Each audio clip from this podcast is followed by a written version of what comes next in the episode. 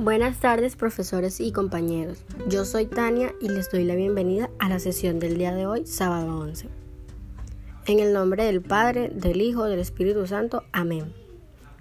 Señor Jesús, te damos gracias por un día más de vida, por cuidar a nuestras familias de lo que estamos aquí presentes. Te pedimos, Señor, por nuestro país para que podamos otra vez estar juntos como la familia que somos. Señor, te pedimos consolación para las familias que están sufriendo al perder algún familiar por este enemigo. Te damos gracias por todo.